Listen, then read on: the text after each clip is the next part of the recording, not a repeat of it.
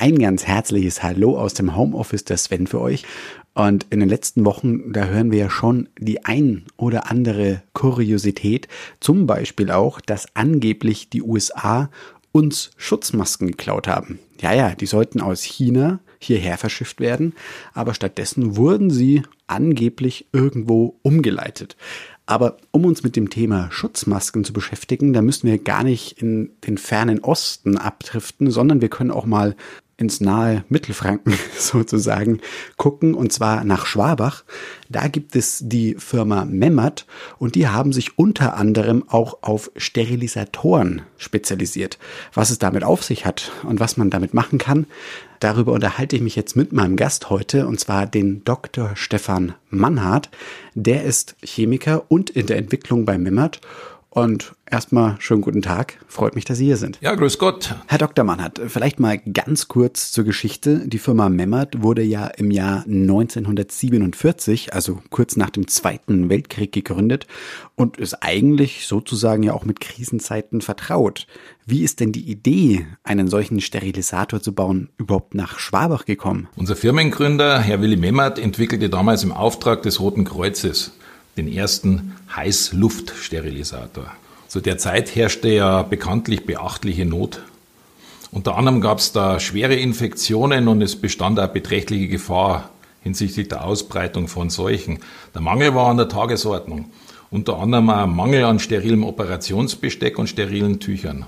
Und genau dem Mangel konnte dann durch Einsatz von Sterilisatoren entgegengewirkt werden. Sie haben die Not in der damaligen Krisenzeit angesprochen und derzeit befinden wir uns ja wieder ebenfalls in einer ja, Ausnahmesituation. Inwieweit merken Sie denn die Auswirkungen von Covid-19, also von Corona? Extern gesehen funktionieren teilweise unsere Lieferketten nicht so gut wie gewohnt. Beispielsweise sind Häfen geschlossen, in denen unsere Produkte dann äh, nimmer abgeladen werden können. Insofern warten Kunden in Indien oder in Peru zum Beispiel auf Anlieferung von bestellten Produkten.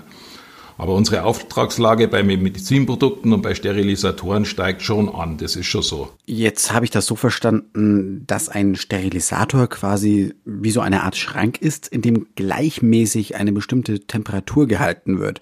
Worin genau besteht denn der Unterschied zwischen einem Sterilisator und einem Backofen? Naja, Backofen und ein Sterilisator sind zwei ganz verschiedene Geräte. Ein Sterilisator ist ein extrem spezialisiertes Medizinprodukt und kann auch in Deutschland oder Europa nur am sehr aufwendigen Zulassungsverfahren überhaupt in Verkehr gebracht werden. Und wenn er dann betrieben wird, geht es auch nur durch, äh, durch fachkundiges und qualifiziertes Fachpersonal. Also wir lesen ja immer wieder irgendwelche Tipps im Internet, dass wir doch unsere Masken einfach bei so und so viel Grad Celsius für eine gewisse Zeit in den Backofen legen sollen und somit sollen dann die Schutzmasken wiederum keimfrei gemacht werden. Ist das dann sozusagen eine falsche Information, die die Runden macht oder? Naja, jeder Wiederaufbereitungsprozess ist erstmal ein furchtbar komplexer Vorgang. Also und der kann äh, nur dann als sicher gelten, wenn äh, die Vorgaben, die man braucht, möglichst exakt und nachgewiesenermaßen genau spezifisch eingehalten werden. Der Memmert-Sterilisator kann Temperatur und Zeit über die ganze Kammer verteilt ganz genau einhalten. Das kann ein Backofen nicht. Kein Backofen ist wie der andere. Das weiß jeder, der gerne hin und wieder mal einen Kuchen backt. Das Thema Masken und Schutzausrüstung ist ja derzeit leider ein sehr schwieriges Thema, da sich viele Einrichtungen auch beklagen, schlichtweg zu wenig auf Vorrat zu haben. Wie sieht es denn mit der Dekontamination von Schutzmasken zum Beispiel in Krankenhäusern aus? Wie oft könnte man sie denn also theoretisch in den Sterilisator packen? Naja, diese Masken sind äh, eigentlich Einmalprodukte und die werden gar nicht wieder aufbereitet. Also jedenfalls nicht in normalen Zeiten. In normalen Zeiten macht es niemand. Aber wir haben freilich keine normalen Zeiten. Die Pressemitteilung vom Bundesgesundheitsministerium, also die oberste Leitung, wenn man so will, spricht da, und da zitiere ich lieber, eine begrenzte Wiederaufbereitung maximal dreimal. Jetzt ist aber so, dass der Krisenstab, der zur Beratung des Ministeriums eingesetzt ist, der spricht davon, und auch da zitiere ich vorsichtshalber, die Masken sollen auf Basis der bisherigen Datenlage maximal zweimal dekontaminiert und danach nicht mehr verwendet werden. Das ist also an der Stelle äh, nicht mehr einheitlich. So als letzte Frage vielleicht so ein kleiner Tipp sozusagen vom Profi für unsere Zuhörer. Der Backofen ist also nicht geeignet, aber wie können wir uns denn zu Hause möglichst gut mit sauberen Schutzmasken versorgen? Tja, freilich, das ist eine interessante Frage. Ich kann mir einen Backofen mit Masken überhaupt gar nicht vorstellen. Ich selbst würde das nie tun.